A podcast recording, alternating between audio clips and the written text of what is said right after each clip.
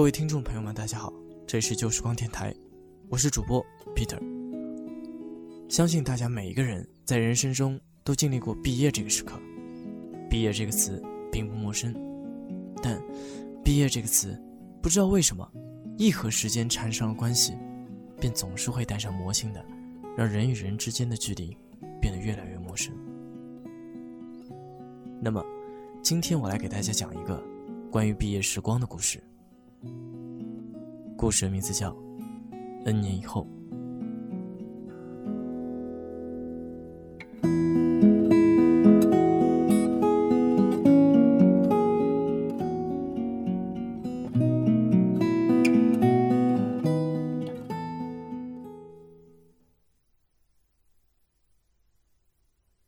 周晨，你知不知道？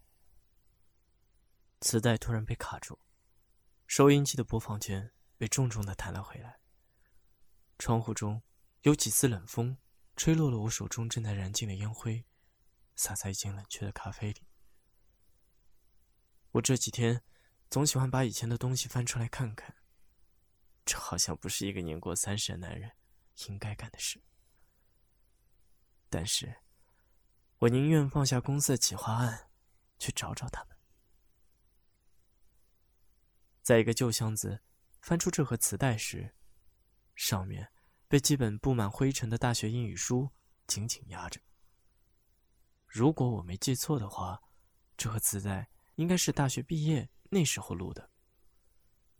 九九年那会儿还没有如今这么多的电子产品，就连一个现在早已经淘汰的随身听，在那时都显得特别奢侈。毕业的时候，我们想着给以后的彼此留个念想。我就用英语的听力磁带，让每人录了一段祝福语，幻想着能凭借这盒磁带，把以前的时光再次带回来。录完之后，经过他们一致同意，就把这盒磁带留在我这里。当时我信誓旦旦的承诺，以后要把所有人都聚起来，一起喝着啤酒，吃着炸鸡，顺带听听那时我们都说了什么。但这么多年过去了。我们都各自奔波在世界的每个角落，还在联系的人已经不多，如同现在我的这个家一样冷清。磁带中的周晨，全名叫周晨博，住我上铺。上学的时候，我叫他陈博；毕业了以后，我叫他老周，却从来没有叫过他周晨。老周在上大学的时候。是不是每天都会晨勃？我倒没有去掀他的被子看，只是每天早上都会被他上下晃动的动作惊醒。我踢踢他的床板，问他做什么，他说做运动。我总是害怕他做运动时会有什么东西留下来，所以每天都会起得很早。起得太早又没什么事，只好去寝室阳台上背英语单词。而老周总是在做完运动后倒头大睡。后来老周嫌弃我背单词时太大声，干脆买了小收音机，戴上耳机继续睡。在我们认为老周这四年肯定就这样废了时，他在大二的时候突然睡醒了，从床上跳起来，抓了我一支笔和几张白纸。我问他干什么，他说写歌。我不知道老周要写歌的意图。难道是因为开学时候我们拉着他上了几节课，他重新发现生活的美好？我说：“哎，陈博啊，卫生纸会有的，你别用这个，对身体不好。”老周先是一愣，后又白了我一眼，重重的说了一句：“庸俗。”继续在纸上写画着。之后，老周好像在夜晚很少睡觉了，每天都在床上打着小台灯。不停的涂改着什么，有时面目高兴，有时眉额紧皱。他如此反常，我们都很担心。我们嘱咐他去校医院找个美女心理医生看看。他说：“你们才有病，不知道我在大一的时候已经睡够了吗？”我们似懂非懂的点点头，抱拳对他说着：“珍重。”终于没过几天，老周摔了耳机说。这样的创作真他妈没劲！我们好像感觉这次他又正常过来了。随后他又说，要去搞一把吉他才行。我们这才知道，老周是彻底没救了，便就陪着他去毕业生摆的旧货地摊上，买了一把破木吉他。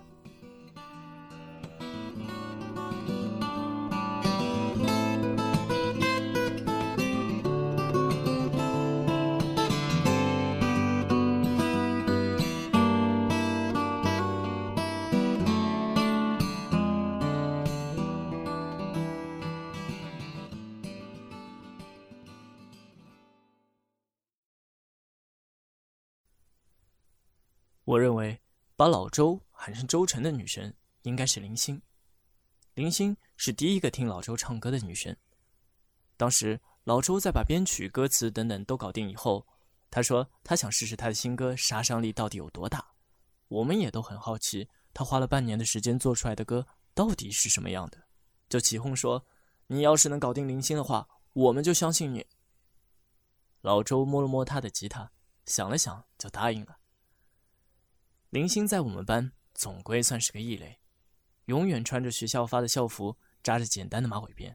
在别的女生在讨论哪个牌子的化妆品更好时，她却在鼻梁上架着一副度数在中阶五环以上的小眼镜，低头背着英语词汇。而我们为了给老周的新歌找一个好的氛围，就把时间定在大二下学期的阳春三月。我似乎看到，在柳絮漫落的天空下。老周弹着吉他，对捧着书的林星说：“我喜欢你。”我们密谋着林星下课后会经过哪些地方，在哪个地方最煽情、最适合表白。在我们为老周做好一切铺垫，就等老周尽情发挥时，表白那天，老周的新歌实在让我大跌眼镜。曲调没有什么高低起伏不说，歌词也异常平淡。天空很蓝，白云很淡。我真想踹老周一脚！你这是在表白啊？人家女孩子怎么会管你天空是不是很蓝，白云是不是很淡？倒是老周很陶醉，把这首歌唱完后，看也不看林星，甩头就走了。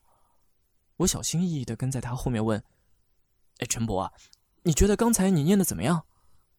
他说：“我这首歌花了我半年的心血，曲调感情充沛，歌词意味深长，没有一个女孩子能招架得住的。”我有些目瞪口呆，想说什么又没说出来，只好挑开话题，又问老周：“哎，刚才林星旁边的那个女生是不是挺好看的？”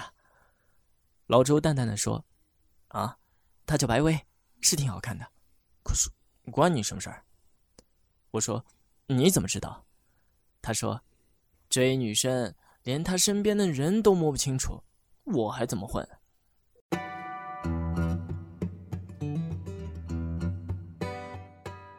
表白完的第二天，我叫老周起床上英语课。老周捂着被子说：“干嘛要去上课？”我说：“你好歹也要去教室看看你的表白成功了没有啊！”在我把老周拖到教室的时候，林星居然在教室的第一排早早的为老周占好了座位。看见老周时，挪开书本，羞涩的对老周说：“你坐这里。”老周坐下来后，依旧趴在桌子上继续睡。而林星居然毫无怨言的帮他抄着英语笔记。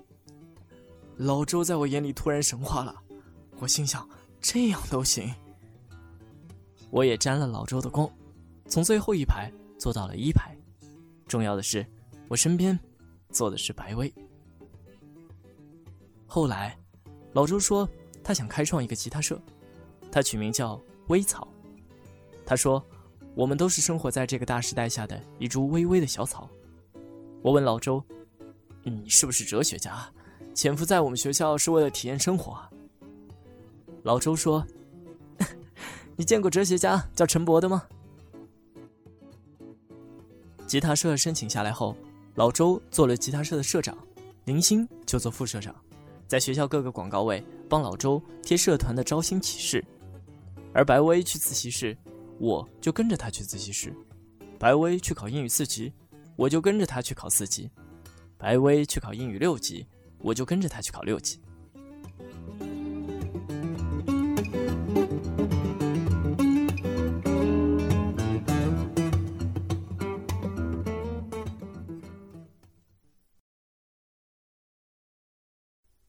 有一天，白薇在自习室很小声的问我：“你为什么总是跟着我？”我很老实的说：“我就想一辈子跟着你。”许是我老师声音太大，迎来了许多同学异样的眼光。白薇摔着书本，大步走出自习室，气恼的说：“那我现在要去厕所，你要不要跟着？”我曾经向老周讨教过泡妞的方法。在替老周补考了两次英语后，老周告诉了我一个很老套的追女生的三字诀：不要放，不要脸，不要命。我知道我不要脸的时刻到了。我没有丝毫犹豫的随着白薇的裙角冲进教学楼的女生厕所。好在是在上课期间，厕所里没有其他人。白薇死死关着厕所门对我说：“你快走呀！要是被别人看见了，你还想不想念书了？”我没有丝毫要走的意思，凑到厕所门前说：“为了你，我命都不要了，还念什么书？”白薇说：“你真是个流氓。”我说：“我愿意做一个很爱你的流氓。”过了好久，白薇才诺诺的说：“你，你先走，我，我答应你就是了。”白薇成为我女朋友那天，老周。把他的吉他社布置成为一个舞会，鲜花和气球挂满了整个墙壁，温馨的歌声随着绚丽的灯光在空中不停的旋绕着。我说：“你这是给我准备新房吗？”老周笑着对我和白薇说：“追上白薇可不容易，虽然你小子用了那么猥琐的方法，但好歹也是得了我的真传，当然要值得庆祝。”在舞会上。老周出奇的没有演唱他那首经典的歌曲，只是弹了弹吉他。灯光只打在老周的头上，在一片黑暗中，我看不见林星和白薇的表情，只是觉得，要是老周不唱歌，只弹弹吉他，还挺好听的。有的时候，时间过得很慢，你一觉醒来时，依旧是白天；有的时候，时间。又过得太快，你一回头，以前的那些日子，全都不见。毕业的前一天晚上，我和老周在他的微草吉他社里喝了好多酒。老周把他自己写的微草吉他社的牌子摘了下来，用块黑布紧紧的裹着。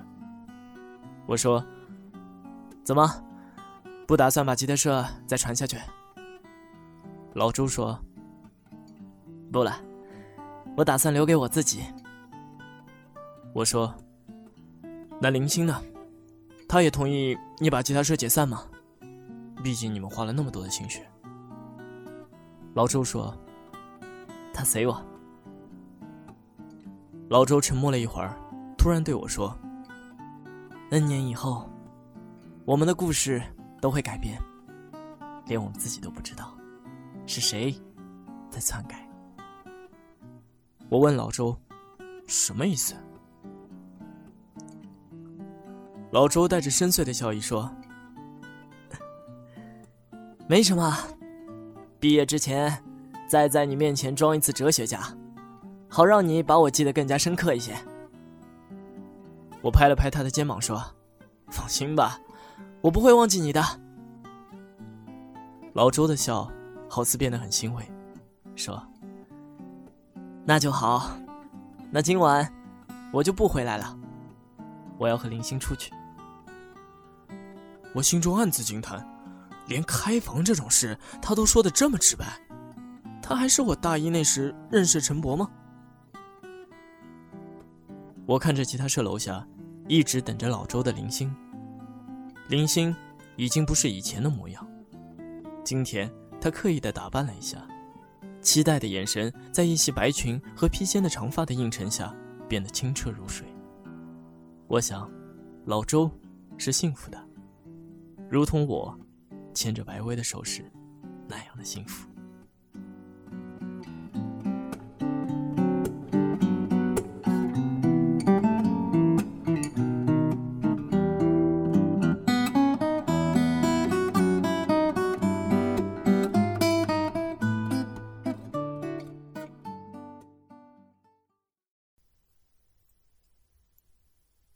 毕业了以后，我依旧留在北京，老周则回到南京，接手他父亲的书店。后来我听说，他死性不改的把书店改成了酒吧，重新操起了吉他。我跟白薇在北京结婚的时候，给他打了电话。电话中有低迷的音乐传过来，他好像喝了很多酒，含含糊糊的说着。最近有好多事走不开。我问：“那林星呢？”他说他也不知道。而后就匆匆忙忙的挂了电话。我并没有再次拨过去。我想，我们可能是都有了自己的生活。毕业后，太多的世事变迁，正在增加着我们之间的距离。在婚礼上，我又向很多老同学。打听老周和林星，他们都说不清楚。婚礼后没几天，我和白薇收到了老周和林星寄过来的份子钱。老周的是一千三百一十四，林星的是一千一百一十一。我没有想到的是，再次遇到林星是在北京东城区的民政局。二零零八年。北京奥运会，我和白薇离婚。林星问我们：“真的想好了吗？”毕竟过了这么些年。白薇说：“想好了。”我看着林星依旧清澈的眼眸，也说：“想好了。”白薇拿着绿色离婚证走了以后。我问林星：“老周呢？”林星说：“自从毕业以后，我再没有见到他。毕业那天晚上，我和他出去，他并没有动我。他说：‘我是一个好女孩，为他这样并不值得。’我说：‘我要跟他一起去南京。’他说：‘连他自己都不知道自己的方向在哪里。’”他走的时候，把那个吉他社的牌子送给了我。他说：“这是一件对他很重要的东西，留在我这儿，安心。”后来，我就考到了北京的公务员，一直就待在这里。林星顿了顿，又说：“你说这样，是有些可笑吧？”我说：“老周他到底是怎么想的？”林星问我：“你和白薇怎么就走到了这一步了？”我重重的抽了一口烟，说：“白薇说，这不是她想要的生活。”我说：“那我把这些年的所有存款都给你，你就留在我身边好不好？”白薇说：“她要的东西，我永远不懂。就算是我一直跟在她身边，也不会懂。”我也顿了顿，又说：“后来，他搬到他的公司住。即使两个人见了面，也不再说话。我知道，我再也留不住他。最后，还是把所有的存款都给了他，对他说：‘那我们离婚吧。’”林星走过来，微微的抱着我，对我说。你说，我们是不是这个世界上最傻的人？就算是自己不幸福，也要看着别人幸福。我说，世界上的人那么多，或许我们不幸福，别人就幸福了。在我走的时候，林星。把那个依旧用黑布包裹着吉他社的牌子给了我。林星对我说：“要是你以后遇到了老周，就把这个给他，就对他说：最重要的东西，就要留在自己身边。”我用手指擦了擦林星的眼泪，笑了笑说：“好。”回到家里。才觉得原本充实的一切变得无比空荡。或许这些，本该是一场虚假繁荣，过去了，就再也不会回来。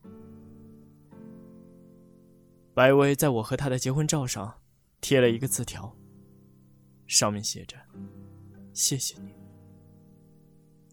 我把结婚照从卧室的墙上摘了下来，也学着老周用一块黑布包裹着。半年前，我要去南京出差，突然想起了林星的话，就给老周打了一个电话。漫长的铃音之后，电话接通。老周说：“那我去接你。”在机场等我的老周，俨然不是当初上大学的模样，留了些胡子，更显得成熟稳重。一身笔直修身的西装，显然过得很好。我说：“这么多年不见，差点没认出来你了。”他半开玩笑的说：“因为这么多年，我再也没有陈伯了呀。”老周现在的酒吧远远不是以前的吉他社可以比拟的，宽大的舞池和摆着各种酒类的吧台显得奢华。白天的酒吧没有几个人，就我和老周坐在吧台，一边喝着酒。一边聊着以前的那些荒诞的往事，我对老周说：“我遇到林星了，他叫我把这个牌子给你。他说，最重要的东西就要留在身边。”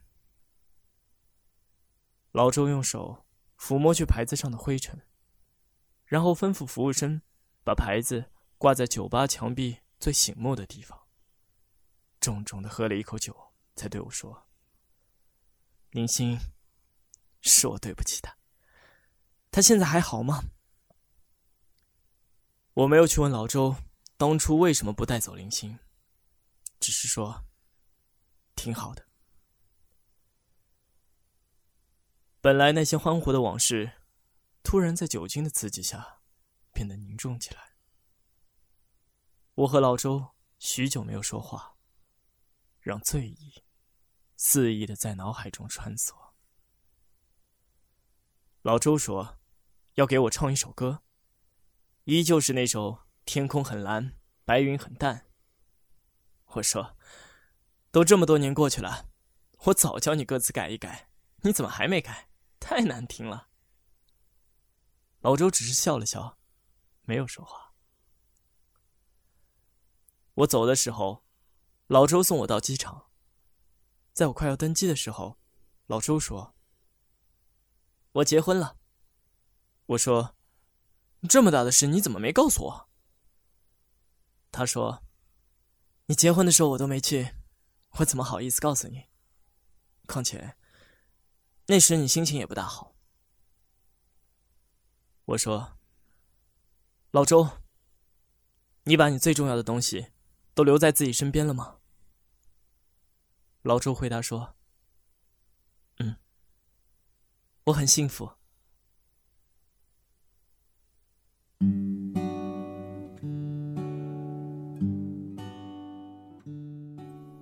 我回到北京时，城市上空的雾霾又重了起来，弥漫着你一切的感官。我伸手想在这浓浓的雾气中找些什么，但什么都没有。有的时候，你以为你抓住了一切，等你再次摊开手时，多数东西都会随着风飘走，而留下的，慢慢的变成掌纹，只能埋葬在你的心里。这么多年过去了，我到底留下了什么？我突然想听听当时。我说了些什么？我重重按了下播放键，收音机里的声音再次响了起来。这次我听清楚了，是白薇的声音。周晨，你知不知道？就算你不看我，就算你不等我，就算以后的生活里没有你。就算时间再过 N 年，我依旧相信，会有一天，我能大声的对你说，我喜欢的是你。从你唱的那首歌开始，我突然想起老周那不像歌词的歌词。我想，我总会遇到你，哪怕时光此去。又过 N 年，但总有一天，天空很蓝，白云很淡，而你又恰好在我身边。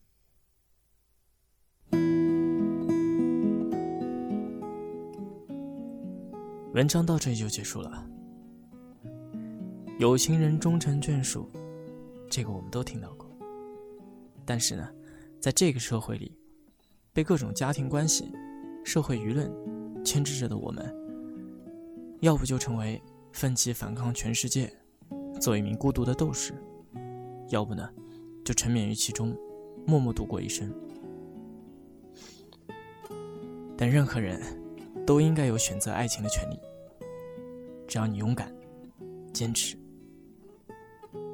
人的一生呢，很短暂。就像一场电视连续剧，我们做我们自己，在这部片中的主角，体味酸甜苦辣，享尽欢笑苦恼。时光啊，是一个很神奇的东西。很感谢有人发明了“时光胶囊”这个词。你好，十年后的我，我是十年前的你自己。我们可以像文章中的主人公一样，录下一盘磁带，写下一封信件，拍下一张照片，留存 N 年以后再打开，来重新看一下我们那时候的自己。或许会高兴，会欣慰，会思考，会奋起，会悔恨，会流泪，会悲伤。时间胶囊呢？是能让你在现在暂时停下脚步，回头来审视一下过去人生的这么一个神奇的物件。